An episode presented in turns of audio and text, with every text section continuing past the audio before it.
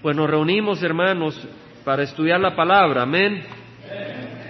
En el libro de Oseas, el profeta dijo, mi pueblo es destruido por falta de conocimiento. Fíjese bien, mi pueblo es destruido por falta de conocimiento. Es muy importante conocer, si uno está en un laberinto, se muere de hambre y no sabe cómo salir de ese laberinto a menos que alguien le diga cuál es el camino hacia afuera. Si alguno está atrapado y hay cien puertas y por cada puerta uno se tira cinco meses tratando de abrirla, pues eh, para hallar la puerta verdadera se muere de hambre antes de hallarla. Y Oseas dice, mi pueblo es destruido por falta de conocimiento, por cuanto tú has rechazado el conocimiento, yo también te rechazaré. El rechazar la palabra de Dios hace que el Señor nos rechace. Yo también te rechazaré para que no seas mi sacerdote. Muy interesante porque es el don de sabiduría y de conocimiento. El Señor ha rechazado sacerdotes porque han rechazado su palabra. No estoy tratando de ofender a nadie. Pero habemos sacerdotes, que es todo hijo de Dios que ha recibido la palabra del Señor, que el Señor no rechaza. Porque dice la palabra que somos un sacerdocio santo, escogido para declarar las glorias del Señor. Y eso es lo que somos. Dice, yo también te rechazaré para que no seas mi sacerdote, como has olvidado la ley de tu Dios, yo también me olvidaré de tus hijos. El Señor quiere que abracemos su palabra arriba de la enseñanza de hombres. Pero por otro lado, y entendemos que venimos a estudiar la palabra del Señor, pero por otro lado la Biblia nos dice que el conocimiento envanece, el conocimiento nos hace arrogantes, pero el amor edifica. Parece que hay una contradicción. Por una parte el Señor nos dice que por falta de conocimiento el pueblo fallece, el pueblo muere, y por otro lado nos dice que el conocimiento envanece y que el amor es el que edifica. No están en contradicción, lo que el Señor nos está diciendo es, recibe conocimiento porque sin conocimiento morirás, pero cuando recibas el conocimiento úsalo motivado por amor, no por orgullo. ¿Entendemos, hermanos? Y eso es muy importante. Porque en primera de Timoteo capítulo 1, Pablo le manda a decir a Timoteo de que, que hable claramente. Pablo, apóstol de Cristo Jesús, por mandato de Dios nuestro Salvador y de Cristo Jesús nuestra esperanza. ¿Cuál es tu esperanza hoy? ¿Ves? ¿Cuál es tu esperanza? ¿Es una iglesia? ¿Es Calvary Chapel? ¿Es, una, ¿Es un edificio? Es un sistema, es Cristo. A Timoteo, verdadero hijo en la fe, gracia, misericordia y paz de Dios Padre y de Cristo Jesús. Esa es la paz que buscamos, la de Dios, no la de una organización. ¿Se acuerdan la hermana Lilian, una señora brasileña que tenía cáncer y que hace un año les compartí que ella quería abrir su casa, tiene un albergue en su casa para, me la ofreció para bautizo pero ella se enfermó y hace tres semanas me llamó Jaime, me dice. Bueno, se logró oír un poco el mensaje logré ver que era ella y le llamé. Me dice, pues me hallaron que el cáncer se me ha regado en el pulmón, en el hígado. Y platicamos un rato y le digo, bueno, ya la dejo, no la quiero casar. No, si no estoy tan mal. Pero yo dije en mi corazón, ¿cómo no va a estar mal? El cáncer en el pulmón, en el hígado, no va a durar mucho. Y cabalmente hace tres días que llamé y ya no se le puede hablar, está inconsciente, ¿verdad? Esperan que pase de un día para otro a la presencia del Señor. Una hermana muy hermosa, muy bella, quería que el Señor le diera salud para ministrar en esta congregación, ¿verdad? Pero tiene la paz del Señor. Esa paz no la da un hombre. Cuando tú estás por morir, más vale que conozcas a Cristo porque si estás dependiendo de un hombre, ese hombre no va a estar a la par tuya cuando tú tengas que ver a Dios. Y más vale que tengas la paz de Cristo Jesús. Dice, como te rogué al partir para Macedonia que te quedaras en Éfeso para que instruyeras a algunos que no enseñaran doctrinas extrañas. Aquí Pablo le está diciendo a Timoteo, instruye a algunos, dile a algunos que no enseñen doctrinas extrañas. ¿Por qué? Porque la doctrina pura es como la leche, tú no la vas a contaminar con veneno. Y la doctrina extraña es veneno, pero el mensaje del Señor es sencillo, por eso dice que es necesario venir como un niño, dejar que los niños vengan a mí. Hay que ser como niño para venir al reino de los cielos. Lo que el Señor busca no es intelecto, sino corazón. No tienes que ir a la universidad, tienes que abrir el corazón a Cristo Jesús, la universidad de la vida. Puedes ver los árboles, una salida de sol y Cristo te habla. Puedes ver la luna, puedes ver un río cristalino, Cristo te habla. Es en esa universidad donde el Señor te está hablando y tú tienes que recibir a ese Cristo. Y dice que le, dijo a Pablo, a Pablo a Timoteo que instruyera a algunos que no enseñara doctrina extraña ni prestara atención a mitos, a fábulas, a cuentos y genealogías interminables, lo que da lugar a discusiones inútiles en vez de avanzar el plan de Dios. Lo que aquí compartimos es el plan de Dios, que es por la fe, Así te encargo ahora, pero el propósito de nuestra instrucción es el amor nacido de un corazón puro. O sea que aquí Pablo le dice a Timoteo, habla la buena doctrina. Di a estas gentes que se caen las que están enseñando doctrinas falsas. Lo dice por pelear, lo dice por vanagloriarse, no, lo dice por amor. Dice porque es el amor nacido de un corazón puro, de una buena conciencia y de una fe sincera, una fe sincera, no una fe doble pues algunos desviándose de estas cosas se han apartado hacia una vana palabrería. Vemos entonces, hermanos, que aquí venimos a estudiar el qué? La palabra del Señor. Pero la venimos a estudiar porque sabemos que el pueblo perece sin conocimiento, pero una vez tenemos esa palabra buscamos compartirla en el amor del Señor y que nuestra motivación sea el amor, el amor del Señor. Y es en ese espíritu que tenemos el estudio de hoy. Hemos estado estudiando la carta de la carta a las iglesias la carta de nuestro Señor Jesucristo a las siete iglesias en el libro de Apocalipsis, ahí seguimos, Apocalipsis 2.18. Estudiamos el mensaje a la iglesia de Éfeso, a la iglesia de Esmirna y a la iglesia de Pérgamo. Y ahora nos toca el mensaje a la iglesia de Teatira, capítulo 2 de Apocalipsis. dice la palabra del Señor, escribe al ángel de la iglesia en Teatira. Al ángel quiere decir al mensajero, al enviado, y aquí se refiere al pastor, escribe al pastor de la iglesia en Tiatira. Ahora sabemos que estos eran lugares geográficos que están en lo que ahora se llama Turquía, Asia Menor. Y es muy interesante, la ciudad de Tiatira, el lugar todavía existe, es una ciudad 32 kilómetros al sureste de Pérgamo. ¿Se acuerda que hablamos de tres iglesias primero? La de Éfeso, ¿se acuerdan la segunda? Esmirna y la tercera, Pérgamo. Ahora, Éfeso estaba en la costa, hacia el mar. Esmirna está en el mar también, eran ciudades costeras.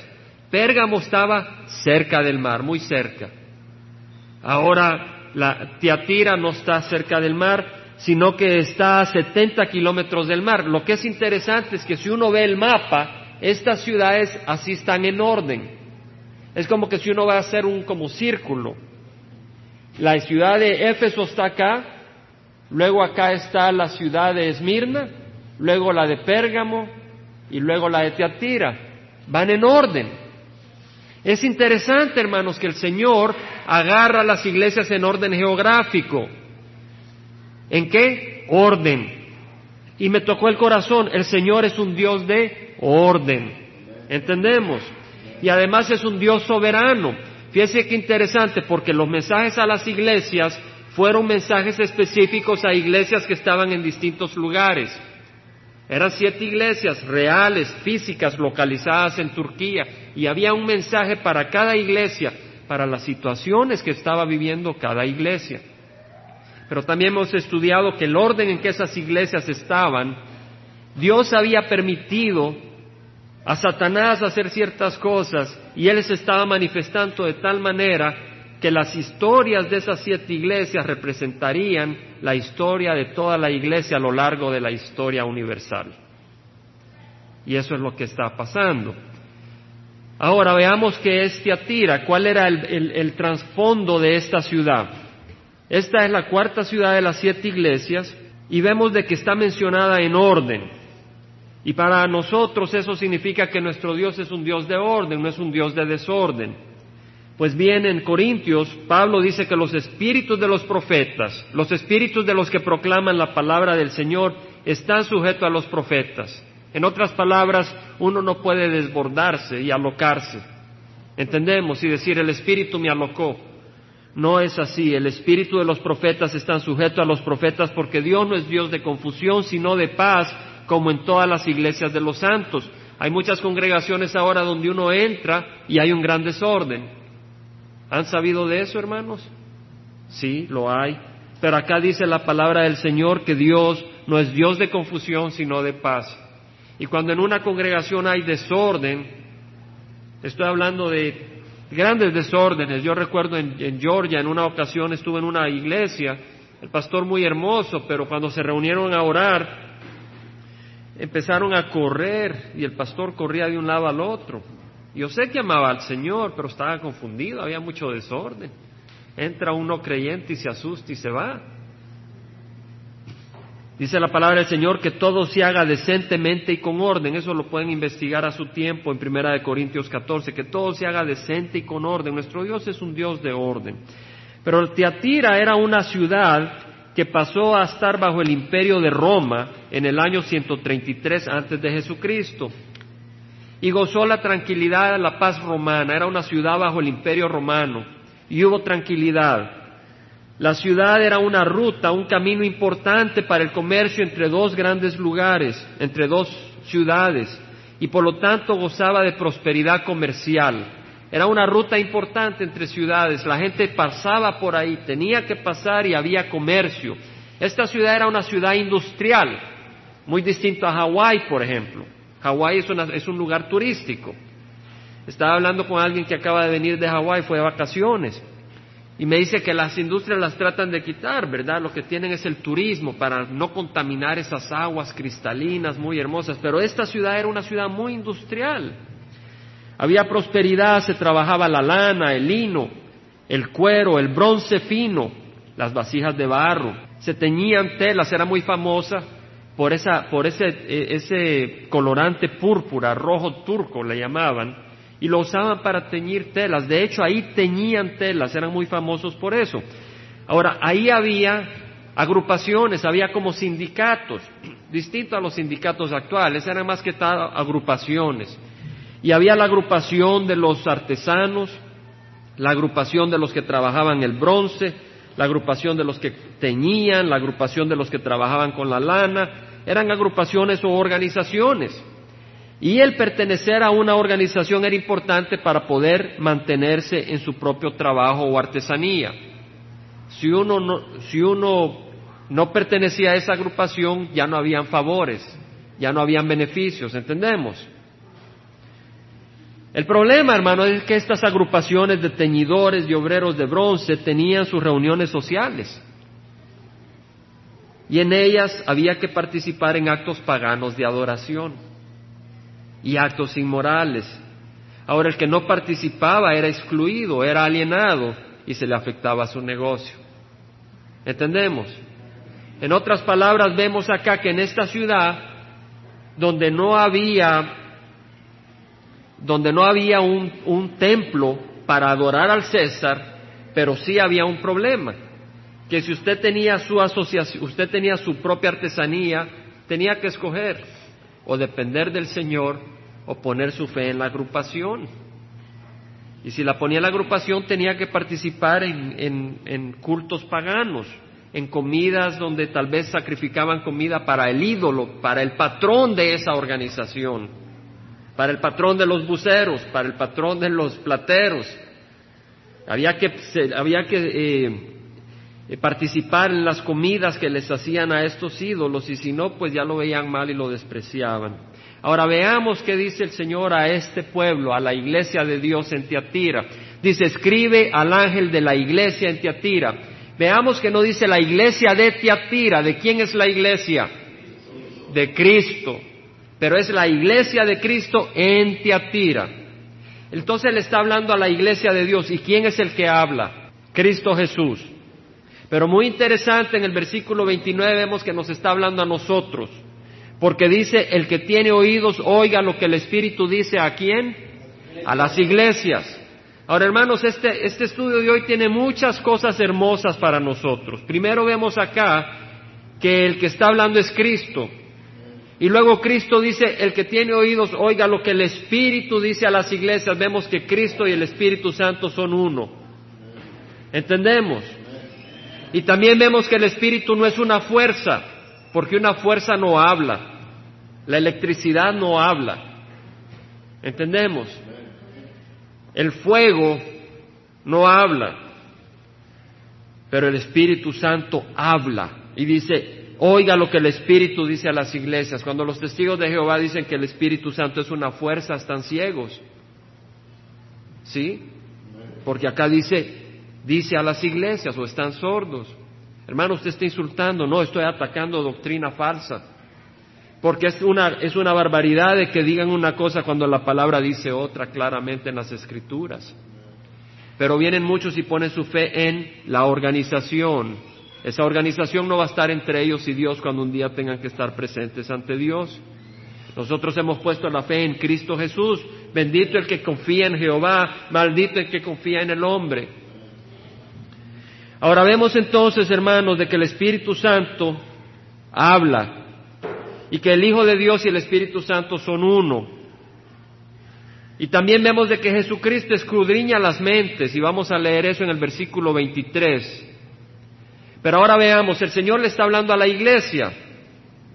Ahora muchos dicen el niño Dios, ¿verdad? Ay, mi niño Jesús.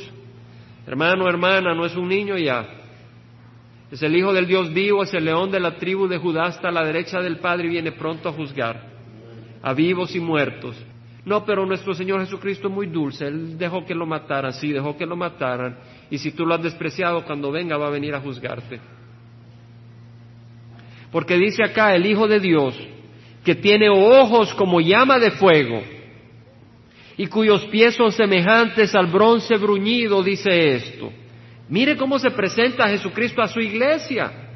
Le está diciendo el que tiene ojos como llama de fuego Muchos se creen puros antes de venir a Cristo. Amén. Porque el que viene a Cristo reconoce que está perdido y necesita a Cristo Jesús. Pero el que no ha venido a Cristo se siente bien, se siente santo, se siente aceptable. Pero cuando esté ante ese Cristo cuyos ojos son como llama de fuego, ese fuego revelará el pecado y la inmundicia y esa persona caerá. Así como Isaías cayó ante Dios ¿Se acuerdan, hermanos, en Isaías? Y dijo, soy hombre inmundo, de labios inmundos. Pero Isaías lo hizo en la tierra y el que lo hace en la tierra y cae ante los pies de Cristo, Cristo lo sana. Pero el que rehúsa cuando viene Jesucristo caerá, porque ante los ojos de, ante los ojos de fuego su pecado será revelado y esa persona lo que hará es decir, estoy condenado. El Señor no va a tener que condenarte. Ahora dice, el que tiene ojos como llama de fuego y cuyos pies son semejantes al bronce bruñido. El bronce es un símbolo, hermanos, del juicio. Entonces lo que quiero compartir acá es de que acá Jesucristo dice, yo soy un Dios santo. Y un Dios santo demanda juicio. Un Dios santo demanda juicio. Y eso es muy importante. Dice la palabra del Señor, nuestro Dios es un fuego consumidor. Y de esto hablan sus ojos, un fuego consumidor.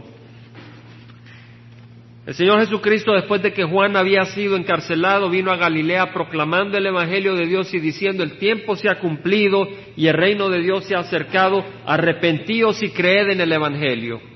El Señor Jesucristo cuando vino, nació como un tierno, muy hermoso, pero cuando empezó a predicar dijo, arrepentíos y creed en el Evangelio. O sea, lo que el Señor vino a hacer es a salvarnos, no a endulzar nuestros oídos, sino a salvarnos del pecado. Arrepentíos y creed en el Evangelio, en esa doctrina sana. Y este Señor Jesucristo que dice arrepentíos, dice arrepentíos porque si no yo vengo y te juzgo y no vas a soportar mi juicio. En el libro Hechos de los Apóstoles capítulo 10 podemos ver de que Jesucristo viene a juzgar. Hermano, ¿cómo lo sabe? Porque la Biblia lo dice. Hechos 10, capítulo 10, versículo 40. Dice, a este, Dios, a este Dios le resucitó al tercer día e hizo que se manifestara no a todo el pueblo, sino a los testigos que fueron escogidos de antemano por Dios. Vemos, hermanos, que Dios resucitó a Jesucristo cuando? Al tercer día. Es como me decía este hombre ayer que encontré en los apartamentos que me dice que se llama Ángel de Muerte y tenía una escopeta en su casa. Y me dice, quiero ver una señal. Le dije, mira, ya el Señor te dio una señal, la que le dio al profeta Jonás. Tres días estuvo bajo la tierra, pero resucitó.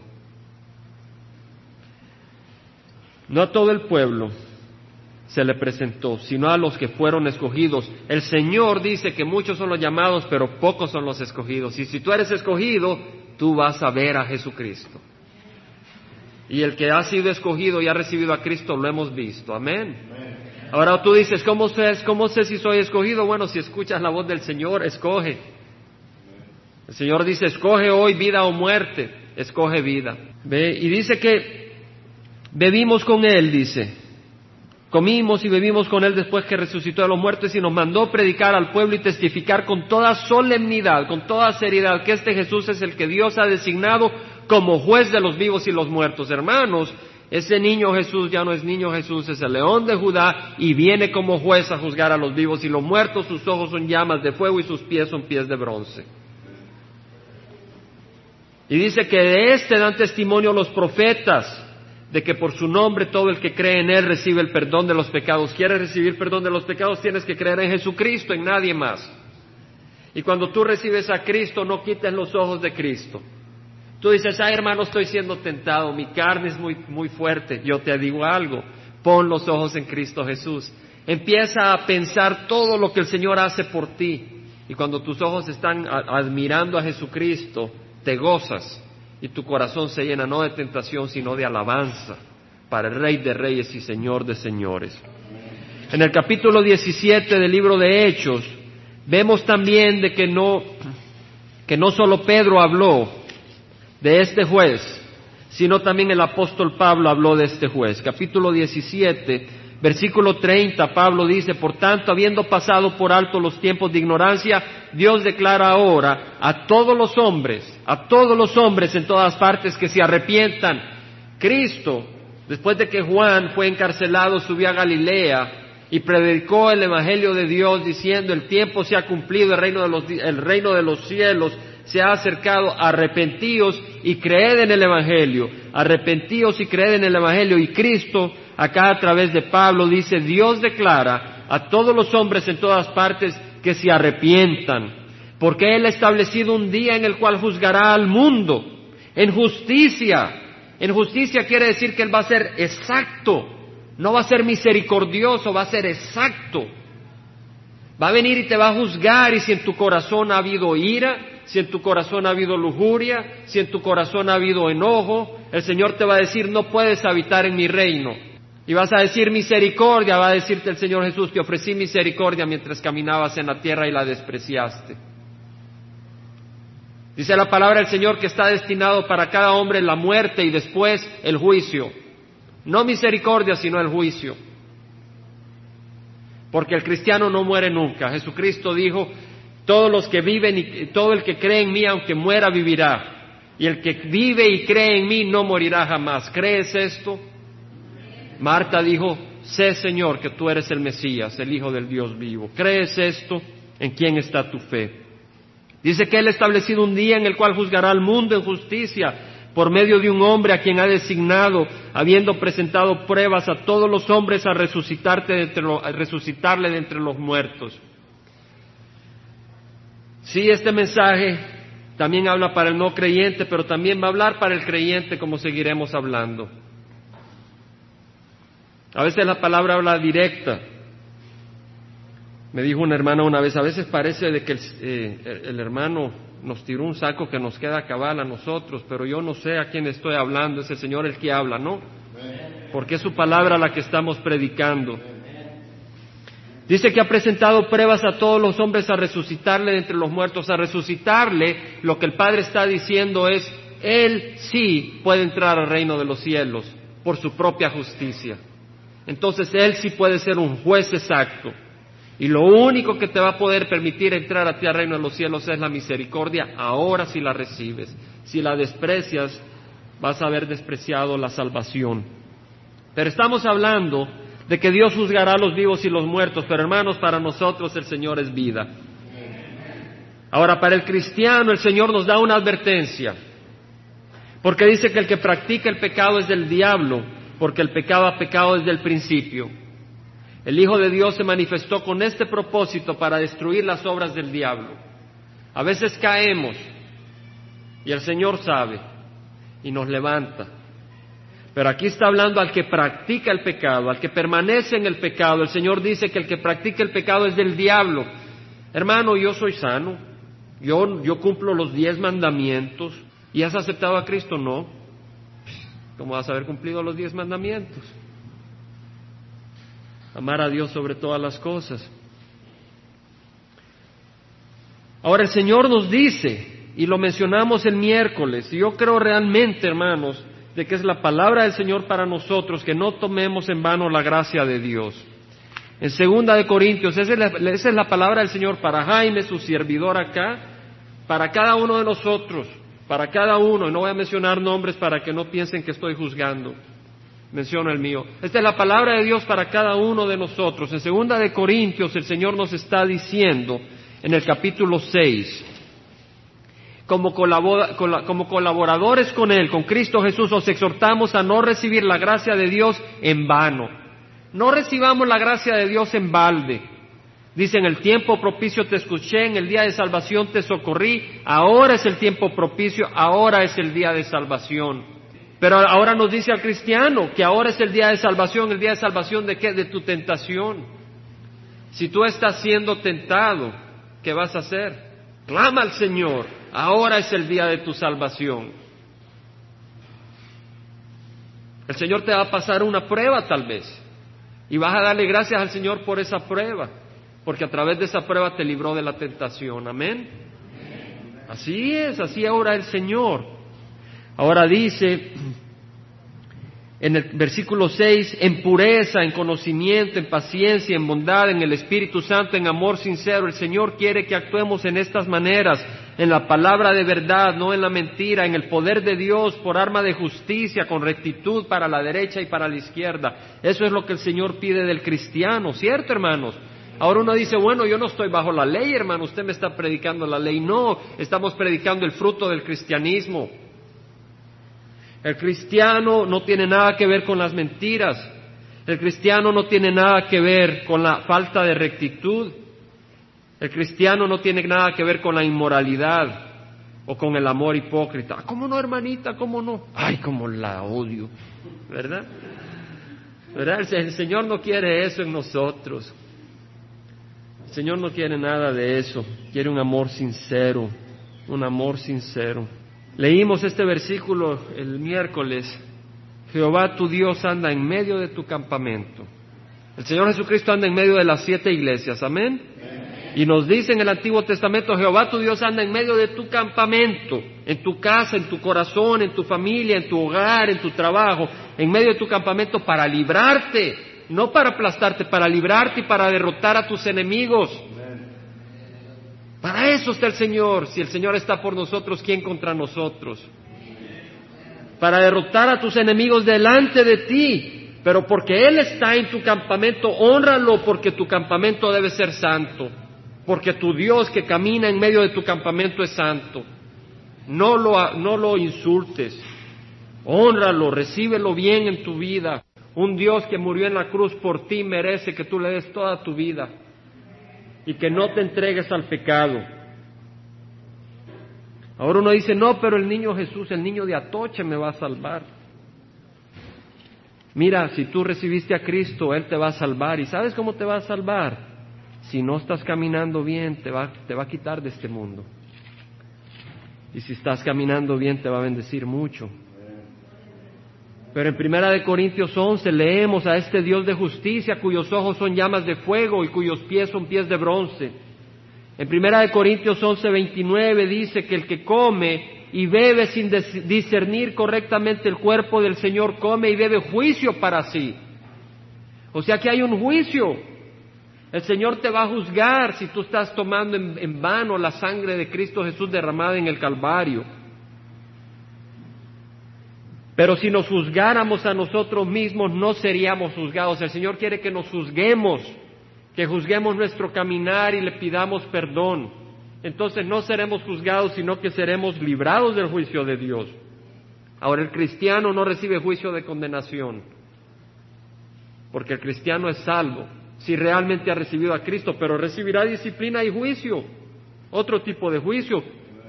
Versículo 31 dice después el 32, pero cuando somos juzgados el Señor nos disciplina para que no seamos condenados con el mundo. Así que hermanos míos, cuando os reunáis para comer, esperaos unos a otros.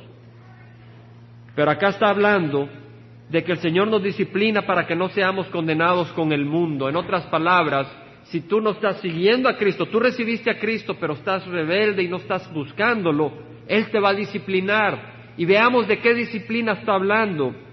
El versículo 28 dice, cada uno examínese a sí mismo y entonces coma del pan y beba de la copa. Porque el que come y bebe sin discernir correctamente el cuerpo del Señor, come y bebe juicio para sí. En otras palabras, el que comulga el que toma la comunión pero realmente está caminando en pecado, está diciéndole el Señor, estás tomando y comiendo juicio para ti. Y el versículo 30 dice, por esta razón hay muchos débiles y enfermos entre vosotros y algunos duermen. En otras palabras, algunos mueren.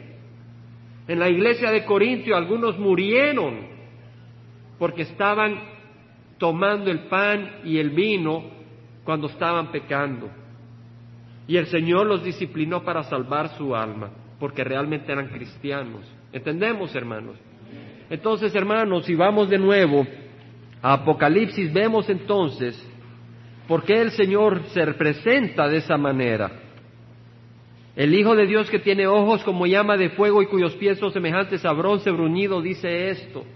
Nuestro Jesucristo es un Dios santo y el Señor quiere que esta congregación sea una congregación santa. Amén no legalista, no diciendo, oh, mira, tú estás fallando, mira, tú estás fallando, no, pero que nosotros de corazón busquemos andar en santidad. Eso es lo que el Señor quiere. Eso es lo que el Señor. Hermanos, no vamos a, a dejar el mundo para vivir una hipocresía, amén. Si vamos a dejar el mundo, vivamos para Cristo, pero a la mitad ni se goza ni se pasa bien. ¿Cierto? Si voy a tener un pie en el mundo y un pie en el cristianismo es muy aburrido, hermanos.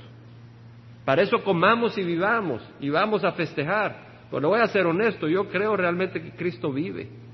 Y creo que Él me ama y prefiero mejor estar con Cristo que en el mundo. Porque estoy seguro que el que hizo una salida de sol y una puesta de sol, el que creó los árboles y creó una, las frutas y unas sandías y los mangos, es un Dios de amor, un Dios hermoso y que lo que Él tiene que ofrecerme es mucho más hermoso que lo que Satanás me quiere ofrecer. Solo usa juicio. Ahora le dice a la iglesia de Teatira en el versículo 19, yo conozco tus obras. La iglesia de Teatira era una iglesia que trabajaba para el Señor. El Señor quiere que tú trabajes para Él. ¿Qué quiere decir? De que tú le sirvas. Una llamadita por teléfono a una hermanita. ¿Sí? alguna manera, pero que tú le sirvas al Señor. Dice, yo conozco tus obras. En el Nuevo Testamento leemos de esta hermana que, le hacía ropas a las hermanitas y era muy querida. Dorcas, ¿se acuerdan? Y se, se desvivía por amar a los hermanos. Yo conozco tus obras. Ah, no, uno hace las obras no solo cuando siente, sino por amor. El amor no solo es cuando me da la gana. A veces cuando estoy cansado uno hace las cosas, nos dice el Señor, amén. Esa es la hora. Y dice, yo conozco tus obras, conozco tu amor. Esta iglesia no había dejado su primer amor. La iglesia de Éfeso dejó su primer amor, ¿se acuerdan? Tenía muchas obras, pero había dejado su primer amor, había dejado de sentarse y de arrodillarse a los pies de Jesucristo. Pero esta iglesia no. Y le decía, yo conozco tus obras, yo conozco tu amor, yo conozco tu fe. Esta era una iglesia que seguía en la doctrina y estudiaba la palabra porque la fe viene del escuchar y el escuchar de la palabra de Cristo. Y le dice, yo conozco tu fe, yo conozco tu servicio y tu perseverancia. Cuando estamos caminando en Cristo Jesús, viene la persecución, viene el sufrimiento y tienes que perseverar. Y le dice, yo conozco tu perseverancia. Y que tus obras recientes son mayores que las primeras. O sea que también le dice, mira, no solo haces obras, no solo tienes fe, no solo me amas, sino que creces. Haces más obras, me amas más, tienes más fe. Imagínense qué hermosa iglesia, la iglesia de Tiatira. Pero tengo esto contra ti. Tenía algo contra esta iglesia el Señor y se lo dice. Tengo algo contra ti que toleras a esa mujer Jezabel Jezabel era la esposa del rey Acab en el Antiguo Testamento, un rey del imperio norte de Israel. Y esta mujer trajo la idolatría a Israel. Pues esta mujer Jezabel no vivía en este tiempo, fueron cientos de años después, pero a esta mujer de la iglesia en ese tiempo el Señor la llama Jezabel. ¿Por qué? Porque trajo corrupción a la congregación, a la iglesia. Le dice, toleras a esta mujer Jezabel. Tengo esto contra ti que toleras. El Señor nos dice que toleremos, pero hay cosas que no debemos tolerar. Vemos, hermanos. Amén. Aquí lo dice. Tengo esto contra ti que toleras. Hay cosas que no debemos tolerar. Le dice, toleras a esa mujer Jezabel que dice ser profetisa. Era una mujer que se hacía ser eh, muy profetiza, muy santa y enseña y seduce a mis siervos a que cometan actos inmorales y coman cosas sacrificadas a los ídolos.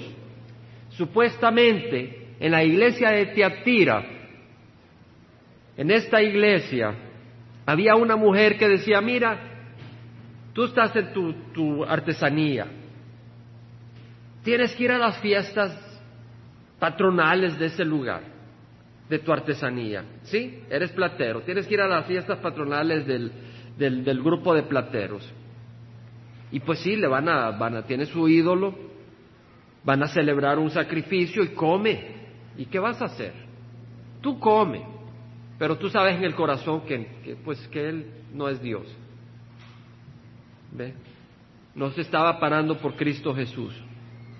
¿Ve? Esa dice, seduce a mis siervos a que cometan actos inmorales y cometan cosas sacrificadas en los ídolos. Llegaba el momento donde había una gran bacanales y en esas fiestas había inmoralidad y decía, bueno, pero vivimos por la gracia, ¿verdad? Y esta mujer enseñaba eso. Dice el Señor, le he dado tiempo para arrepentir si no quiere arrepentirse de su inmoralidad. Ya vamos a entender, hermanos, de que también representa a la iglesia en cierto periodo de la historia, por los años 500 a los años 1000 de nuestra era, donde la iglesia incorporó la idolatría. Mire lo que dice, le he dado tiempo para arrepentirse y no quiere arrepentirse de su inmoralidad. O sea, de que esta mujer no quiso arrepentirse.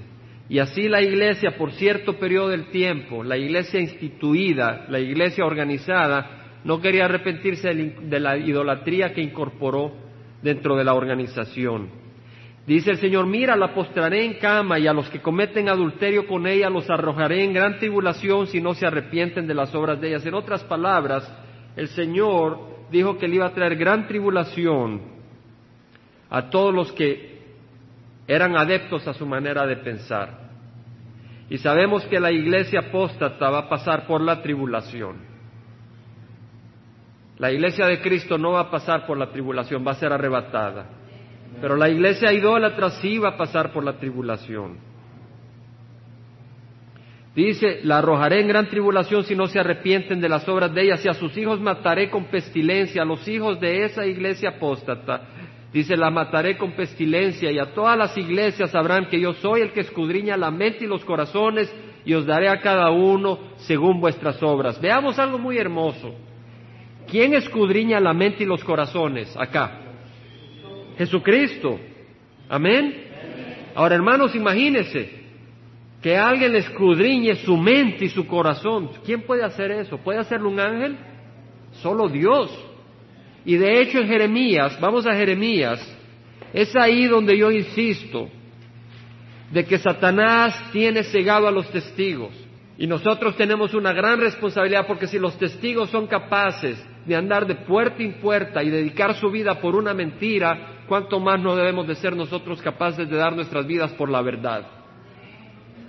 Jeremías 17, 9 dice, más engañoso que todo es el corazón y sin remedio. ¿Quién lo comprenderá? ¿Quién comprenderá el corazón? Versículo 10, 17, 10. Yo Jehová escudriño el corazón. Yo pruebo los pensamientos para, para dar a cada uno según sus caminos, según el fruto de sus obras. ¿Quién escudriña el corazón acá? ¿Quién prueba los pensamientos? ¿Quién da a cada uno según sus obras? Jehová. Y en Apocalipsis hemos leído que Jesucristo dice, yo soy el que escudriña las mentes y los corazones y os daré a cada uno según vuestras obras. Hermanos, ¿quién es Jesucristo? Jehová. ¿Entendemos? Entendemos, hermanos. Entonces, cuando venimos y oímos que, no, que Jesucristo es un ángel creado, ellos están ciegos a la verdad y están poniendo encima de la palabra de Dios, están poniendo la autoridad de su grupo. Pero nosotros ponemos a Cristo como autoridad de nuestras vidas. Y no somos enemigos de los que están encarcelados en esa doctrina falsa, sino que les amamos y buscamos que vengan a la verdad. Ellos no son nuestros enemigos, les amamos, debemos de compartir el amor no con orgullo, no como quien dice, yo sé más que tú, vení te voy a hacer muy chiquito, sino que venimos a compartir el amor con la verdad con amor. estaba contando a alguien, eh, estuve llamando al Salvador ayer y me gocé mucho, hay un, un grupo que se ha reunido en la casa de un hombre muy humilde, pero que ama mucho al Señor. El Señor lo sacó de la, de la, de la borrachera. Y tiene el fuego de la palabra de Dios en su corazón. Y siempre se reúnen en su casa a orar. Y le digo, hermano, ¿y cómo están hoy? Uh, ya creció. Ya no, ya no cabemos en mi casa, me dice. Ya hay como 40 miembros, me dice. Ya es iglesia. ¿Ve? ¿Y cómo se llama? La iglesia Cristo viene. Gloria a Dios. La iglesia Cristo viene, ahí está la esperanza. La iglesia Cristo viene, me dio mucho gozo. Y me dice este siervo, pues fíjese que tal persona me dice, mira, ya no me hables del Evangelio, que si yo te hablo de Dios te voy a poner muy chiquito. Y esta persona le contesta, mire, le dice, eso es lo que quiere Dios, que usted sea así de chiquita, con esa sabiduría ante Dios para recibirlo. Increíble la sabiduría que Dios da. Pero Dios la da no al sabio de este mundo, sino al que tiene el corazón abierto. ¿Mm? No al sabio de este mundo, sino al que tiene el corazón abierto. Pero dice el Señor acá,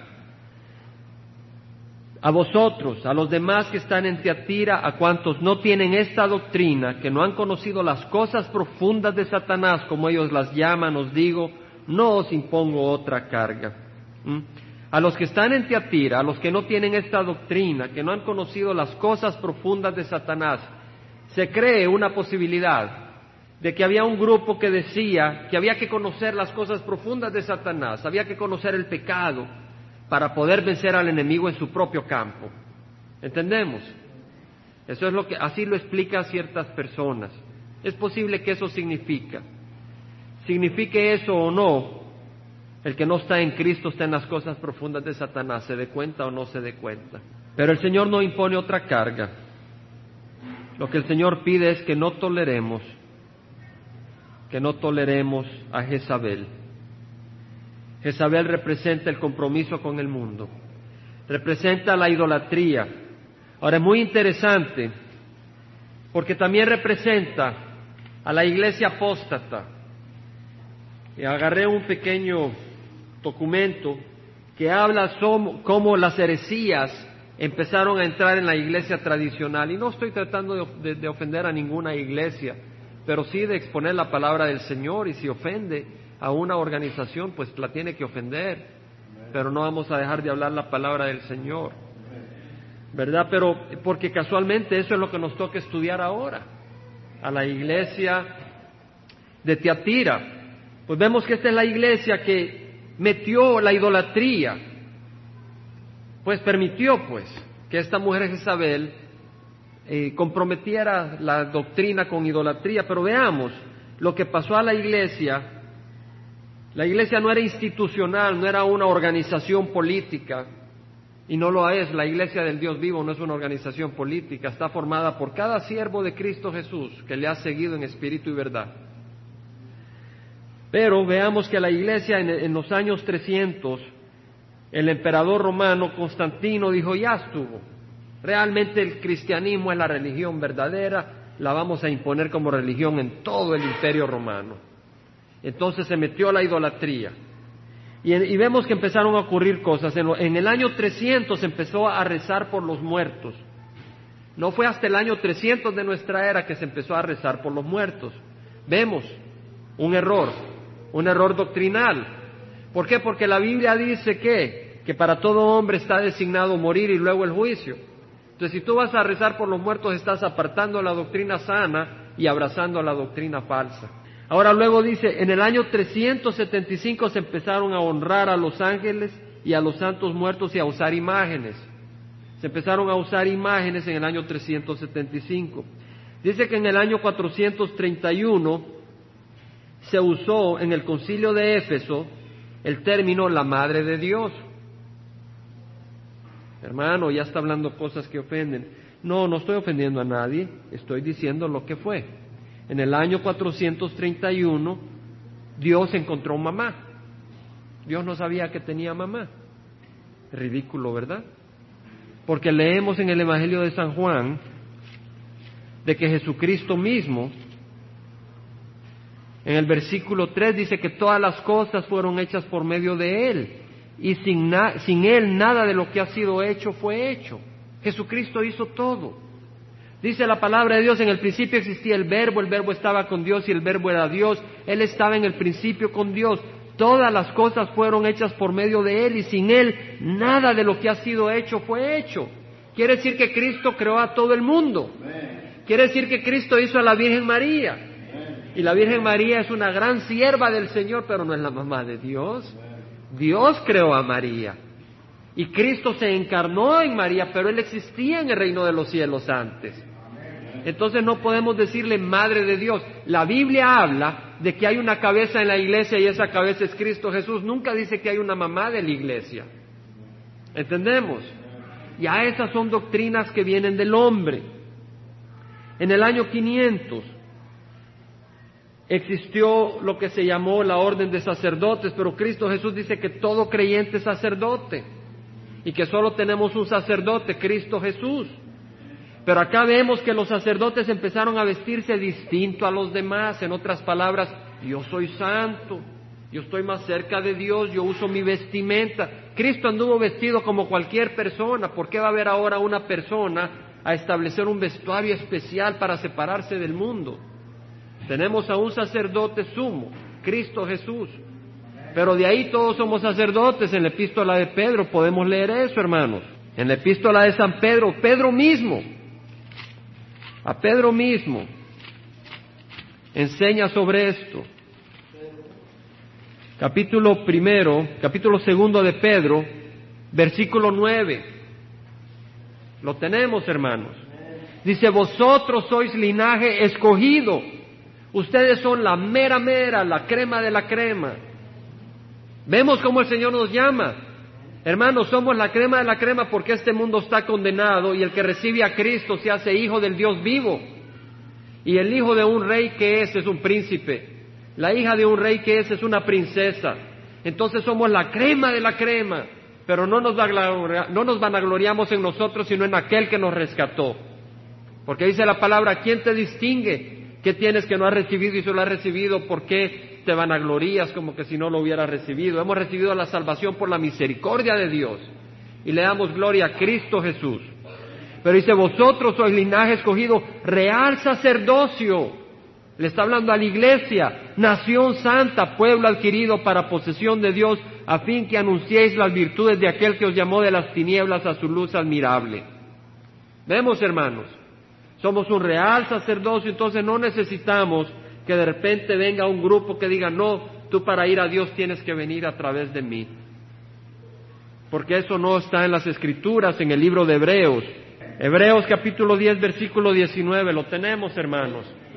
Dice entonces hermanos, puesto que tenemos confianza para entrar al lugar santísimo, ¿por qué hermanos? ¿Por un sacerdote?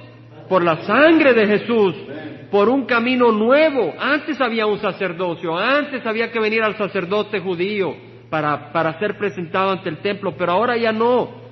Puesto que tenemos, dice, por un camino nuevo y vivo, Jesucristo, yo soy el camino, la verdad y la vida. Nadie viene al Padre si no es por mí. Que Él inauguró para nosotros por medio del velo, es decir, su carne. A través de su carne Él murió y pagó por los pecados y abrió la puerta al reino de los cielos. Y puesto que tenemos un gran sacerdote, este es el sacerdote que tenemos sobre la casa de Dios, acerquémonos con corazón sincero. Eso es lo que quiere el Señor, un corazón sincero en plena seguridad de fe, teniendo nuestro corazón purificado de mala conciencia y nuestro cuerpo lavado con agua pura. No está hablando físicamente, sino la, de la palabra de Dios que nos lava. Mantengamos firme la profesión de nuestra esperanza sin vacilar, porque fiel es el que prometió. Entonces venimos, hermanos, ante la presencia de Dios confiados Versículo 11 del mismo capítulo dice, todo sacerdote está de pie día tras día ministrando y ofreciendo muchas veces los mismos sacrificios que no pueden quitar los pecados. Pero él, habiendo ofrecido un sacrificio por los pecados para siempre, se sentó a la diestra de Dios. Él ya, Jesucristo, cuando vino, él ofreció un sacrificio que verdaderamente quita todos los pecados. Y si él ya ofreció un sacrificio, no necesitamos otros sacerdotes ofreciendo sacrificios por nosotros. Y él se sentó a la diestra, esperando de ahí en adelante hasta que sus enemigos sean puestos por estrado de sus pies, porque por una ofrenda él ha hecho perfectos para siempre a los que son santificados. ¿Cómo somos hermanos si hemos recibido a Cristo?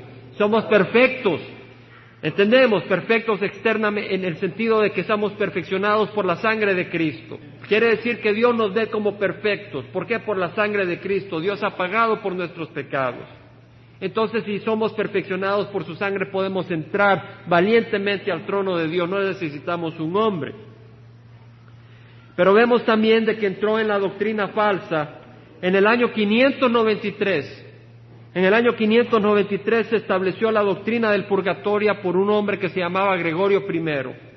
Estableció de que tenía que haber un purgatorio que el hombre que no era perfecto, la mujer que no era perfecta, tenía que penar sus pecados en un purgatorio antes de entrar a Dios. Entonces, ¿qué hacemos?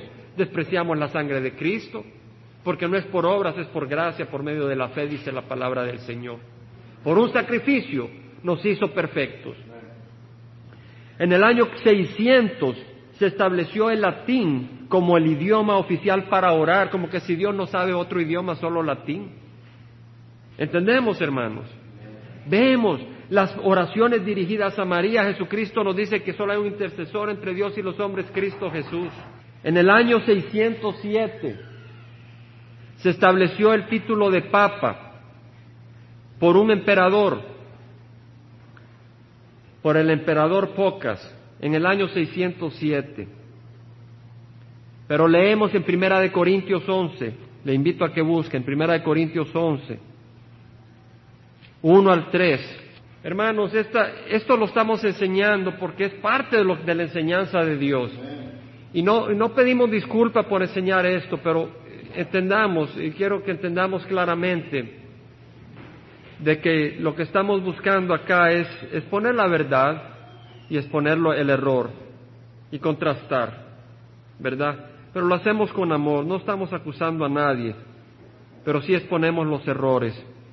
Primera de Corintios 11, versículo 1 dice, Os alabo porque en todos acordáis de mí y guardáis las tradiciones con firmeza tal como yo os las entregué, pero quiero que sepáis que la cabeza de todo hombre es Cristo. No es un sacerdote. ¿Quién es la cabeza de un hombre? Cristo. Y la cabeza de la mujer es el hombre y la cabeza de Cristo es Dios. En el año 1079, en el año 1079 se le prohibió a los sacerdotes casarse. Por mil años se podían casar. Y de repente en el año 1079 Gregorio VII, Gregorio VII, el Papa dijo no, no se deben de casar. Veamos lo que dicen las escrituras en Primera de Timoteo. Primera de Timoteo capítulo 4 versículo 1. Dice, el Espíritu dice claramente que en los últimos tiempos, si estamos en los últimos tiempos, algunos apostatarán de la fe, prestando atención a espíritus engañadores y a doctrinas de demonios. ¿Quiénes prestarán atención a doctrinas de demonios? Los que ponen su fe en el hombre y no en Cristo Jesús. Y dice, mediante la hipocresía de mentirosos que tienen cauterizada la conciencia, prohibiendo casarse y, y mandando abstenerse de alimentos que Dios ha creado, pero con acción de gracias participen de ellos los creyentes que han conocido la verdad. Ahí hay un grupo que supuestamente es cristiano que dice no puedes comer carne de cerdo, pero estamos no bajo la ley sino bajo la gracia. Y acá dice, que son hipócritas, hipocresía de mentirosos que tienen cauterizada la conciencia, prohibiendo casarse. Pedro tuvo esposa. Y Pablo dijo, yo tengo derecho como apóstol llevar a esposa conmigo, aunque no tenía esposa en ese tiempo. La venta de indulgencias en el año 1190 se aprobó la venta de indulgencias, que fue lo que provocó que Martín Lutero se levantara en contra de este desorden.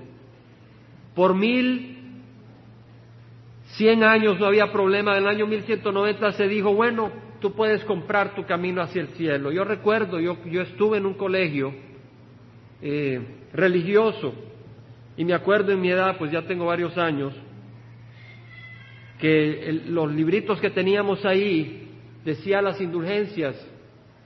Y si uno venía y tal vez oraba tantas oraciones, le quitaba tantos pecados un sistema de negocio.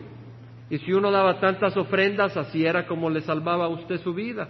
En el año 1229 se prohibió la Biblia para el laico. La Biblia era solamente para el sacerdocio. Y fue, fue listado en, el, en la lista de libros prohibidos por el concilio de Toulouse en el año 1229. La Biblia fue puesta como un libro prohibido, hermano. Jesucristo dijo que no solo de pan vive el hombre, sino de toda palabra que viene de la boca de Dios. Y si tú le quitas la Biblia al pueblo, le estás quitando su salvación. Imagínate el que tomó esa decisión. La tradición en el año 1545, después de que Cristóbal Colón descubrió América, por 1400 años se sabía que la Biblia era importante, por lo menos por algunos. Pero en el año 1545 la iglesia tradicional llegó a decir de que la tradición era de igual autoridad que la Biblia. Fíjense, hermanos, le voy a ser honesto. Cuando estuve en El Salvador con Roger Oakland, hablando sobre creación, evolución, alguien en la universidad donde estuvimos hablando me trajo una Biblia religiosa donde al principio decían que el hombre había sido creado por evolución, que la historia de Noé eran cuentos, que el diluvio universal eran historias paganas y que Abraham y que estos hombres habían tomado estas historias paganas y las habían usado no traje ese documento porque era tan, tan desordenada la enseñanza que tenía que no quería exponerlos a ustedes a esas locuras.